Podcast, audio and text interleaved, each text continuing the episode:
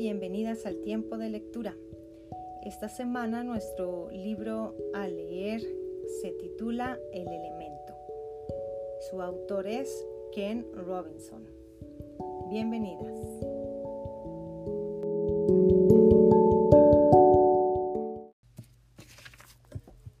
Tres historias, un mensaje.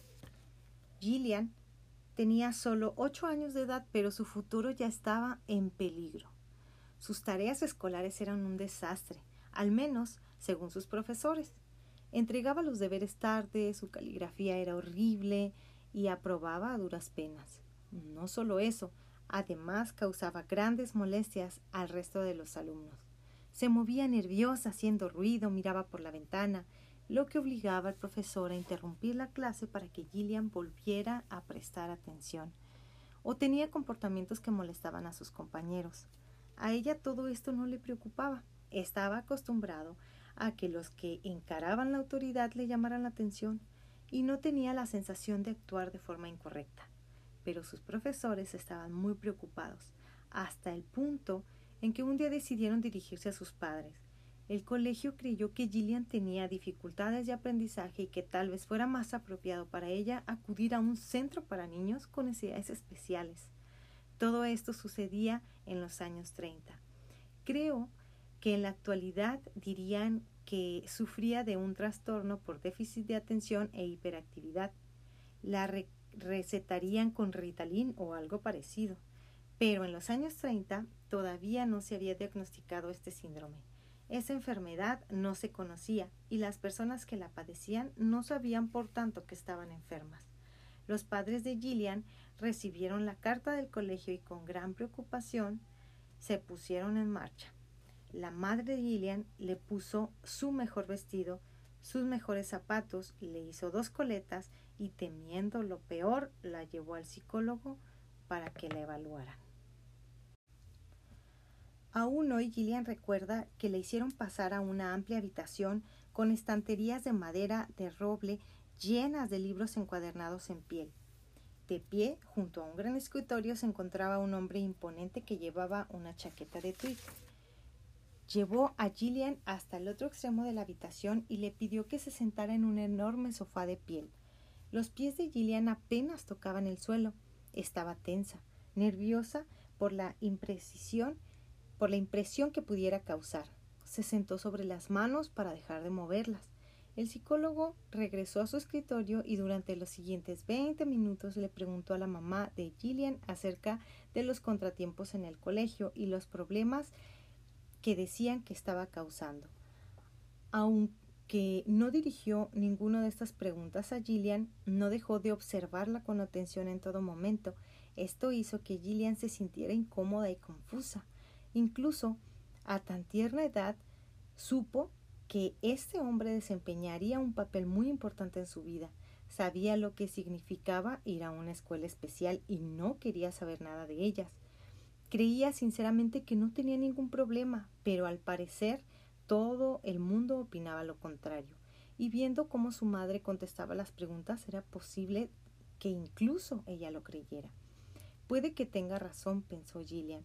Finalmente, la madre de Gillian y el psicólogo dejaron de hablar y el hombre se levantó del escritorio y caminó hacia el sofá y se sentó al lado de la pequeña.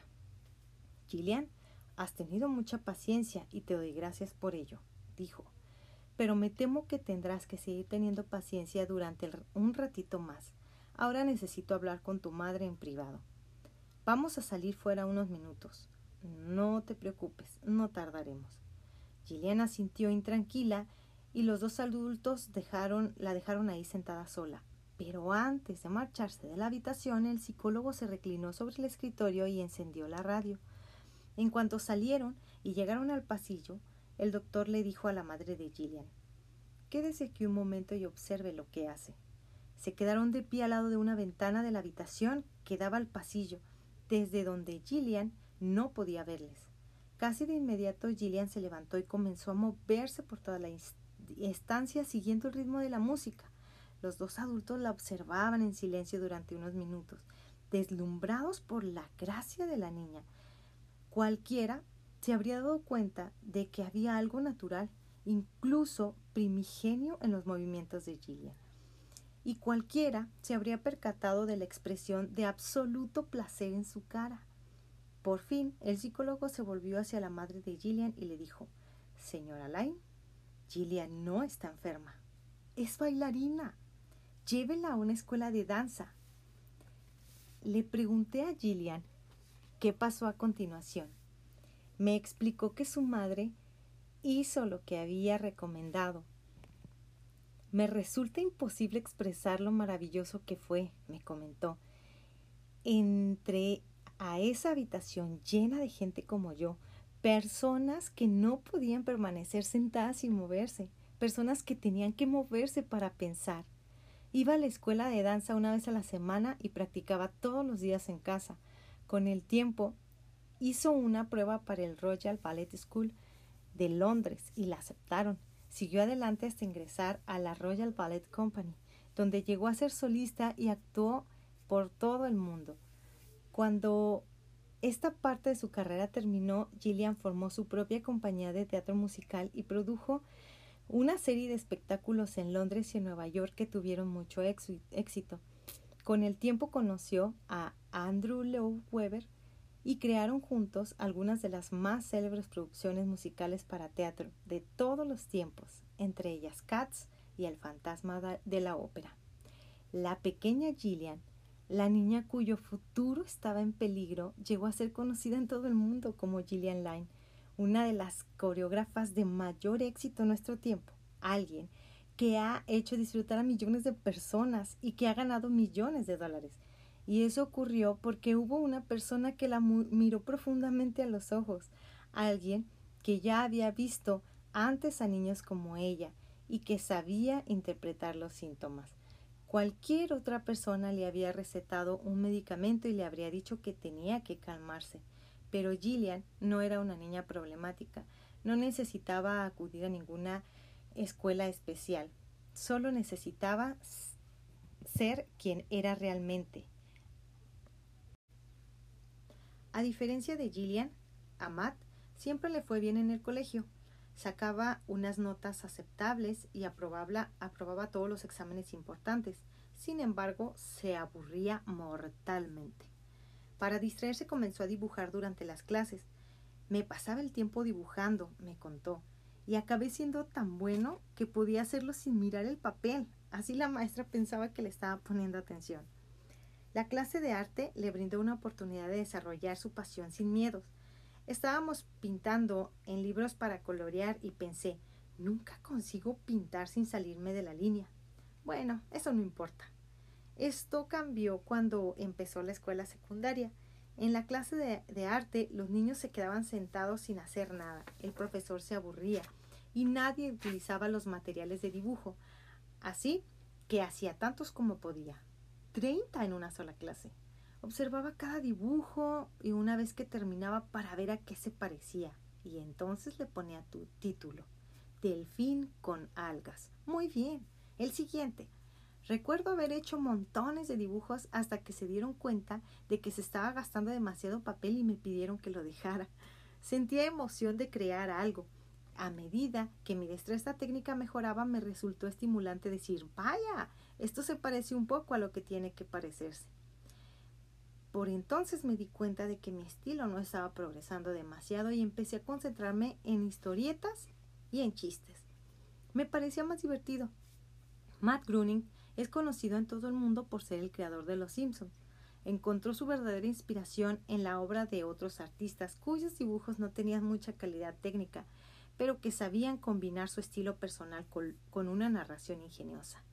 Lo que me dio esperanza fue saber que había otras personas que no sabían dibujar y que vivían de ello, como James Trubet, también John Lennon.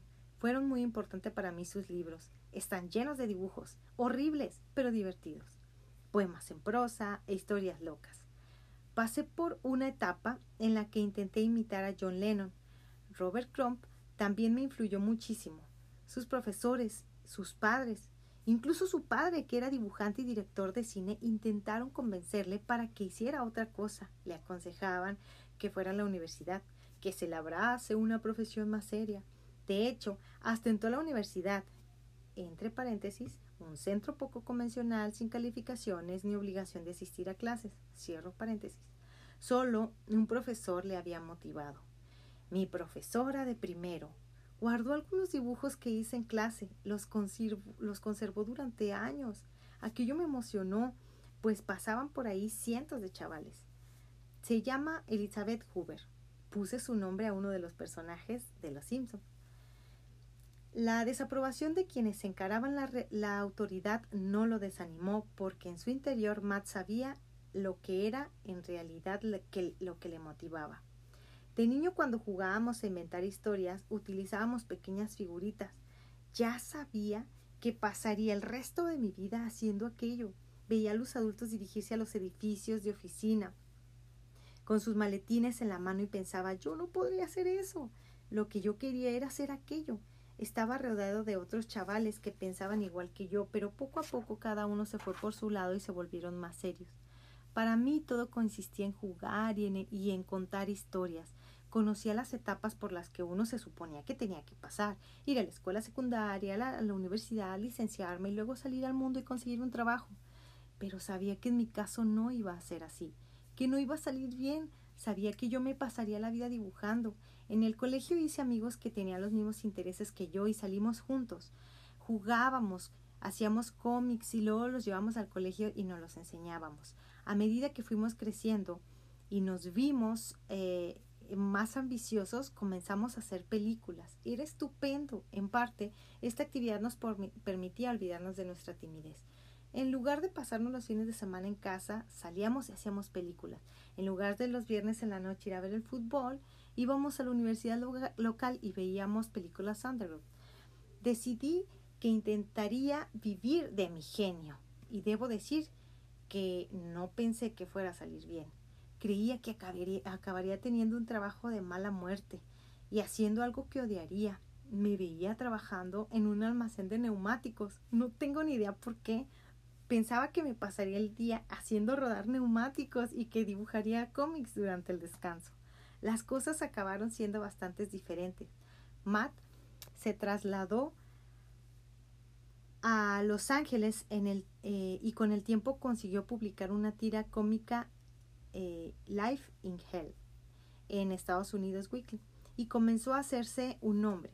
Esto desembocó en una posición de Fox, crear pequeños segmentos animados para The Tracy Ullman Show. Mientras negociaba con la cadena televisiva, creó Los, los Simpsons. Antes de la reunión no tenía ni la más remota idea de lo que iba a ser. El espacio televisivo evolucionó hasta convertirse en un programa de media hora que lleva más de 20 años transmitiéndose en la Fox todos los domingos en la noche y además ha dado lugar a películas, cómics, juguetes e innumerables derivados. En otras palabras, en un imperio de la cultura pop.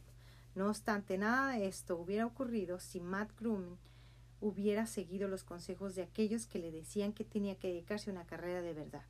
No a todas las personas que han tenido éxito les desagradaba el colegio, ni les fue el mal en los estudios. Paul era un estudiante de secundaria que sacaba muy buenas notas. Cuando entró por primera vez a la sala de conferencias de la Universidad de Chicago, no sabía que esta universidad era una de las principales instituciones del mundo en el estudio de las ciencias económicas.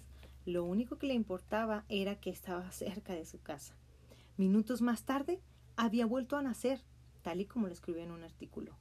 La conferencia de ese día se centraba en la teoría de Malthus, según la cual la población crecía de forma geométrica mientras los recursos lo hacían de forma aritmética, lo que provocaría una crisis subsistencial y el mantenimiento de los salarios en un nivel próximo a esta. Entender aquella simple ecuación diferencial era tan difícil que supuse, erróneamente, que me estaba perdiendo algo misteriosamente complejo. La vida como economista del doctor Paul Samuelson comenzó en ese momento. Se trataba de una vida en el que él describe como pura diversión. Fue profesor en el Instituto Tecnológico de Massachusetts, residente de la International Economic Association y ha escrito varias obras, incluido libros sobre economía más vendidos en todos los tiempos y cientos de artículos. ha tenido una influencia significativa en política y en 1970 se convirtió en el primer estadounidense que ganó el Premio Nobel de la Economía. Cuando era joven, se me daban bien los problemas de, lógica y la solución de, acertijos de los sets, tests de, de coeficiente intelectual. Así que la economía estaba hecha para mí. También puede decirse que yo estaba hecho para la economía. No hay que subestimar la importancia vital de encontrar pronto el trabajo al que quieres decidirte. Esto hace posible que los alumnos que no rindan al nivel exigido puedan convertirse en guerreros felices. Gillian Lang, Matt Groening y Paul Samuelson son tres personas distintas con historias diferentes. Lo que les une es un mensaje sin lugar a dudas convincente. Los tres alcanzaron el éxito y la satisfacción personal tras descubrir aquello que, de forma natural, se les da bien y los entusiasma. Llamo a las historias como las suyas historias epifánicas, porque tienden a implicar cierto grado de revelación, un punto de inflexión entre un antes y un después. Estas epifanías cambian completamente sus vidas, les marcaron una dirección y un objetivo, y los transformaron como nada lo había hecho antes. Tanto ellos como las otras personas que conocerás en este libro han encontrado su lugar, han descubierto su elemento, allí donde confluyen las cosas que te hacen, eh, perdón, que te encantan hacer y las que se te dan bien. El elemento es una manera diferente de delimitar nuestro potencial. Se manifiesta de distinta forma en cada persona, pero los componentes del elemento son universales. Según mi propia experiencia, la mayoría de las personas no lo han descubierto. Creo firmemente que cuando alguien encuentra su elemento, adquiere el potencial para alcanzar mayores logros, y satisfacciones. Pero ¿por qué la mayoría de las personas no lo han hecho? Una de las razones más importantes es que la mayoría de la gente tiene una percepción muy limitada de sus propias capacidades mm, eh, naturales. Nuestros coetáneos, nuestra cultura y las expectativas que tenemos sobre nosotros mismos pueden, eh, pueden agravar esta visión limitada de nuestras capacidades. Sin embargo, uno de los factores sumamente importantes para todo el mundo es la educación. A algunas de las personas más geniales y creativas que conozco no les fue bien en el colegio. Muchas de ellas no descubrieron lo que podían llegar a ser y quiénes eran en realidad, hasta que dejaron el colegio y superaron la educación que habían recibido.